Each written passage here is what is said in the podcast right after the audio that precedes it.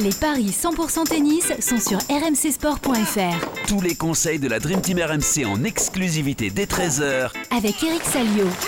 Salut à tous, on mise sur les huitièmes de finale du tournoi féminin de Chennai dans les paris 100% tennis aujourd'hui. Au programme, les matchs de Kyang Wang, Rebecca Peterson, Tatiana Maria et Varvara Gracheva. Notre expert en paris sportif Christophe Payet est avec nous pour en parler. Salut Christophe. Salut Johan, bonjour à tous. À mes côtés également notre consultant Eric Salio. Salut Eric. Salut, à Salut tous. Eric. Bon, pour l'instant, le début de semaine est compliqué, Eric. Tu reviens donc finalement avec un 2 sur 4 sur les paris de lundi. En plus de paquet, euh, Cornet s'est également incliné. Ouais, ouais, déception pour Alizé Cornet. Bah, c'est vrai qu'elle tombait sur une fille qui jouait à la maison, donc euh, bon, je pense que ça, ça peut être joué dans, dans le Money Time, mais bon, bah voilà, c'est c'est un petit coup dur, mais bon, Alizé, euh, de toute façon, sa saison est réussie, hein, avec, euh, surtout en Grand Chelem, elle a eu des grandes victoires. C'est vrai que c'est compliqué de se remobiliser pour, pour un petit tournoi, entre guillemets. euh, les premiers tours sont toujours en piégeux. C'est après que tu, une fois que les, l'écrémage est fait, tu te dis ah là elle peut aller chercher le titre, mais bon c'est c'est mal, ouais, dommage. C'est compliqué. Et en même temps, euh, on a Alison Risk sur les paris d'hier qui s'est incliné contre Gassanova. Ouais, alors ça, c'est- Là, celle-là, on l'a pas vu venir. Non, parce qu'en plus, je- ce que j'avais oublié de vous dire aussi, c'est qu'elle est mariée à un Amritraj, un, un- un Indien. Oui. Donc, Mhm. euh, donc la motivation devait être là, mais bon, le niveau de jeu, euh, elle s'est fait surprendre elle aussi. Ça fait que le tableau est quand même euh, très ouvert. hein. Complètement. Très ouvert, ouais, il reste Complètement. beaucoup de têtes de série. hein. En revanche, il y a un match où tu avais proposé un pari de, de folie qui est peut-être en train d'avoir lieu. euh, tu, ouais, je vois le petit sourire d'Eric. Je là, qui jette un œil au scoring live, Il jette un effectivement. œil, euh, Eric a euh, proposé hier euh, Siniakova qui gagne le premier set contre Trevisan avant de s'écrouler physiquement et de perdre contre euh, l'italienne. Et pour l'instant, euh, Trevisan euh, a breaké et sert pour euh, 4-2 ouais, dans le deuxième set après avoir perdu le premier 6-1. voilà. Une cote à 8,50 Qui est peut-être en train de se jouer là. Pour l'instant, ça tient la route encore. ça tient la route. Et on va voir si tu vas, si tu vas réussir à valider, euh, valider ça. En attendant, on va partir sur euh, la suite de ce tournoi et sur les huitièmes de finale, avec d'abord le match de Kyang Wang qui est opposé à Naomi Bino. La 101e mondiale face à la 185e. Les deux jeux se sont, se sont affrontés tout récemment lors des qualifs de l'US Open. Alors que disent les cotes aujourd'hui, Christophe? Les codes disent 2,50 pour Ibino et 1,80 et 1,54 pour Wang. Alors, elle a beau être 101e mondiale, elle est tête de série numéro 6 euh, de ce tournoi. Euh, effectivement, bah, Wang avait gagné un match euh, contre Ibino en 2014, un ITF, mais elle a perdu ce, match de qualification à l'US Open il y a quelques jours, puisque c'était le 25 août, il, y a, trois semaines à peine. Elle a perdu 6-1 au troisième. Et, et ça m'incite justement à envisager sérieusement la victoire de, Ibino. Parce qu'elle est à 2,50 et c'est quand même un, un- peut-être un joli coup à tenter, surtout qu'elle a 5 victoires sur les 6 derniers matchs, 70% de succès sur ses 10 dernières rencontres. Alors évidemment, hein, vu son classement, elle joue des petits tournois, des ITF, elle a fait finale et demi-finale sur deux tournois disputés en Thaïlande récemment. Euh, elle a un bon bilan depuis Roland Garros, 17 victoires en 25 matchs. Elle a fait quart de finale à Prague où elle bat Kreshikova, donc c'est quand même pas mal de, battre la Tchèque. Euh, Wang, euh, c'est un petit peu moins bien, mais elle joue des tournois d'un niveau un petit peu plus relevé. Elle a fait demi à Prague, battue par Potapova. Mais moi, cette victoire d'Ibino à l'US Open m'incite à, jouer la japonaise à 2,50. C'est un tournoi. euh, cette semaine, on n'est pas gâté hein, avec euh, les affiches et, le tournoi proposé. Donc, bah, je vais m'amuser à, à essayer de trouver des belles cotes. Eric, justement, euh, comme l'a dit Christophe, est-ce que ça te tente la grosse cote Ibino quand on sait qu'elle a battu son adversaire à l'US Ouais, évidemment. C'est vrai que ces deux filles qui sont euh, au-delà du top 100, c'est pas facile. Et Wang avait bien joué quand même. euh, C'était où à Vancouver?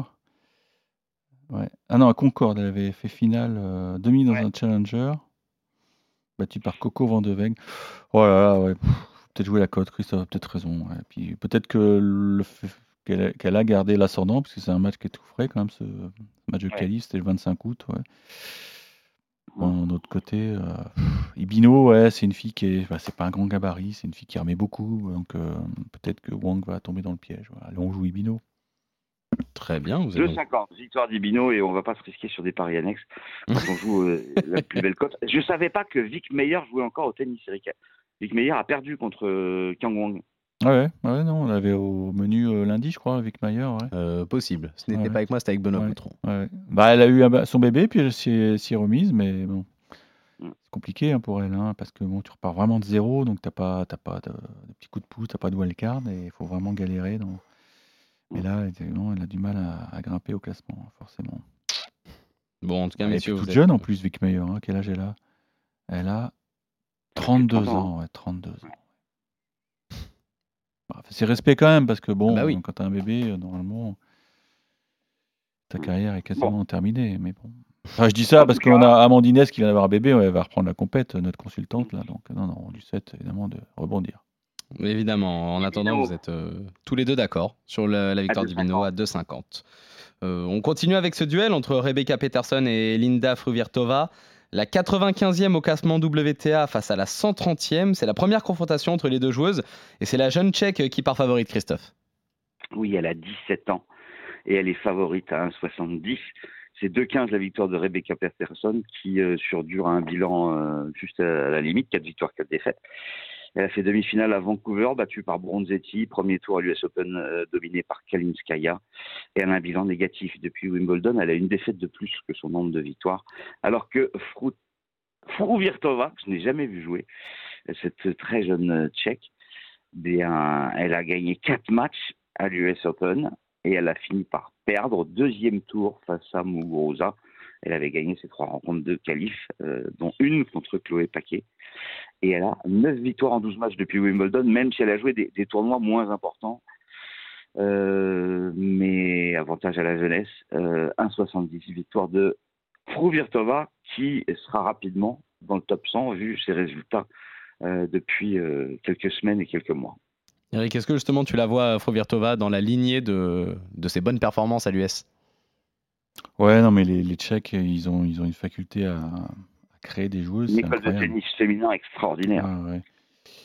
Non, mais c'est clair qu'elle sera top 100 d'ici la fin de l'année. De toute façon, on regarde son CV, elle gagne beaucoup, beaucoup de matchs. euh, elle est dans une dynamique assez incroyable. Elle a que 17 ans et il y en a une autre qui a 15 ans, je crois. C'est Brenda qui, est- qui pousse encore plus. Donc, euh, non, non, ça, ça peut être euh, des, des potentiels vainqueurs de, de gros tournois dans, dans les années à venir.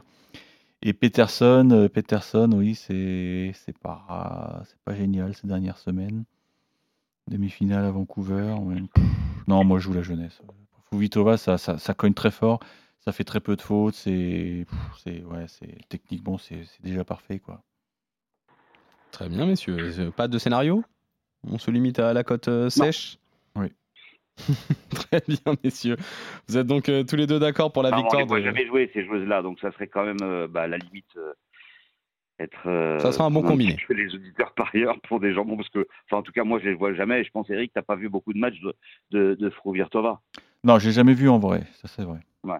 Mais bon, je surveille un peu ce qu'elle fait. et C'est d'une fille qui est déjà bien, bien formée physiquement, même si elle a que 17 ans. Elle est... ouais, ouais. Ah si, je l'ai vu jouer en vrai, pardon. Je l'ai vu jouer à...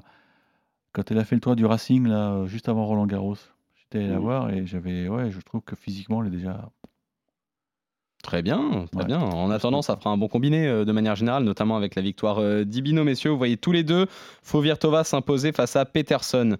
On passe au troisième pari du jour avec ce match qui oppose euh, Nadia Podoroska à Tatiana Maria. La 298e mondiale face à la 84e. C'est une cinquième confrontation entre les deux joueuses. La dernière, c'était à Granby il y a quelques semaines. Et malgré l'écart au classement, c'est plutôt équilibré au niveau des codes, Christophe. Ouais, 2,05 Podoroska et 1,78 Tatiana Maria, euh, qui a gagné effectivement il y a quelques jours, enfin le 21 août, 7-5, 6-1 au Canada à, Granby. euh, face à Podoroska. Euh, Podoroska, elle a joué des ITF, des petits tournois euh, aux Pays-Bas, en Espagne, en Allemagne, où elle a performé, deux demi-finales, une finale. C'est ce qui lui permet d'avoir un bilan tout juste euh, positif, parce que sur le grand circuit, elle n'y arrive plus. Euh, Tatiana Maria, euh, à part sa demi-finale à Wimbledon, il n'y a rien euh, récemment. Elle a, en fait, depuis cette demi-finale à Wimbledon, elle a complètement plongé. Battue à Grande-Bille euh, en quart de finale par, par la Française Paris. Euh, mais elle avait battu Podoroska. Donc, Tatiana Maria va avoir les faveurs, euh, mes faveurs. Et je, et je jouerai même le 2-7-0, Ah, comme a grandi, pour avoir une très jolie cote à 2,45. Elle n'a pas eu de chance à l'US Open. Elle a pris sa carrière au premier tour et elle a perdu.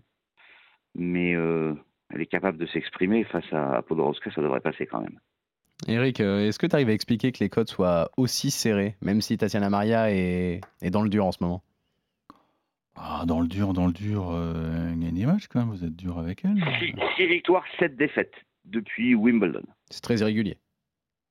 Non, mais euh, on sait tous que Wimbledon, c'est bon, ça restera son petit chef-d'œuvre parce que c'était sur herbe et sur herbe, elle est fantastique. Mais bon, derrière, quand même, elle gagne des matchs. Elle fait quart à Paris, euh, quart à Grandby, où elle perd un match très serré contre Diane Paris. Elle est dans le top 100, donc ça y est, ça. Non, mais Podoroska, son souci, c'est qu'elle a, elle a traîné une vilaine blessure et voilà, il lui faut du temps pour retrouver son, son niveau. Moi, je me souviens qu'elle avait fait demi à Roland et bon, elle avait peut-être bénéficié d'un tableau facile. Pas facile, non, mais bon, un bon tableau, on va dire. Je l'ai vu jouer un double en vrai à l'US parce qu'elle jouait contre. hum, je crois que c'était contre Kiki et Caro Garcia. Écoute, euh, moi je vais tenter le gros coup parce que je pense que euh, petit à petit elle va, elle est en train, en train quand même de, de retrouver un, un bon niveau de jeu l'Argentine et même si elle est plus à l'aise évidemment sur, euh, sur terre que, que sur dur, Ouais. je pense qu'elle a tiré les leçons. Ouais, ouais, non, mais je. Tu sais, il faut parfois peu de temps pour retrouver ton meilleur niveau. Ben, et là, visiblement, elle est plus du tout gênée par ses. Je crois que c'était l'épaule. Non, je vais, je vais tenter le gros coup, Podoroska. À Très bien. 2,05. Très bien, vous n'êtes donc euh, pas d'accord, euh, messieurs, sur euh, cette rencontre. On termine avec ce match entre Carole Jao et Varvara Gracheva. Au classement WTA, la Canadienne est 187e, la Russe 80e. Là aussi, les deux joueuses s'affrontent pour la première fois et avantage Gracheva pour les bookmakers, Christophe. Oui, 1,44 pour Gracheva et Zhao est à 2,85.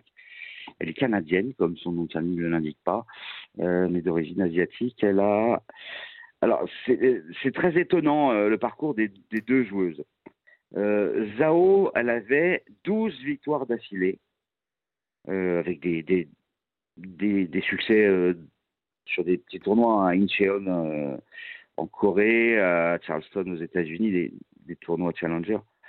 Et puis, euh, donc 12 victoires d'affilée, tout allait bien. Puis sur les six derniers, elle en perd 5, elle en gagne 1 au premier tour euh, à Chennai. Et Gracheva, c'est complètement l'inverse. Elle restait sur 10 défaites de suite euh, avant de s'imposer au premier tour contre Katcheva, euh, une joueuse que je dois avouer de ne pas connaître. Euh, elle a sauté au premier tour à l'US Open, à Cleveland, à Cincinnati, à Concorde, à Varsovie, à Lausanne, à Hambourg, à Contrexéville et à Montpellier. C'est fou.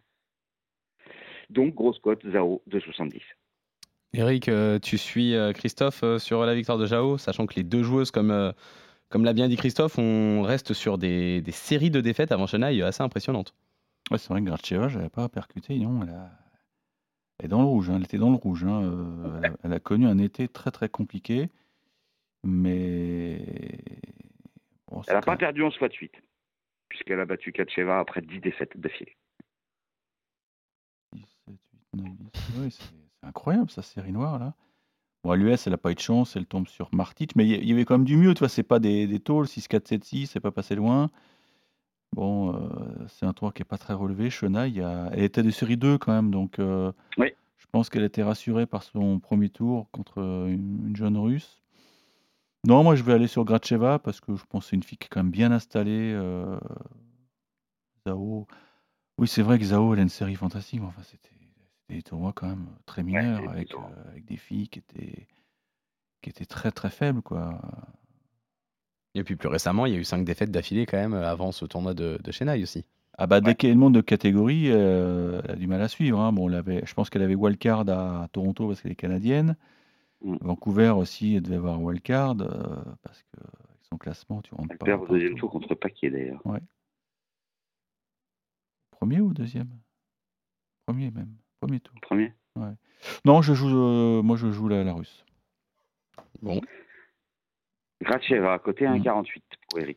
Donc euh, une nouvelle fois, vous n'êtes euh, pas d'accord, messieurs. Eric, euh, tu mises sur un succès euh, de la Russe et toi, Christophe, de Jao, la Canadienne. Désaccord également 50% concernant le match Podoroska, Tatiana Maria. Christophe, tu vois une victoire de l'Allemande et toi, Eric, plutôt de l'Argentine. Et enfin, vous voyez tous les deux Fruvirtova s'imposer face à Peterson et enfin Wang s'imposer, Ibino, pardon s'imposer face à Wang. On revient demain. 63 pour de- sur 4 pour les deux. oui, ça sera un 3 sur 4 pour les deux, tout le monde sera content ou personne justement. On revient demain pour de nouveaux paris 100% tennis sur RMC. Salut messieurs, salut à tous Ciao à tous.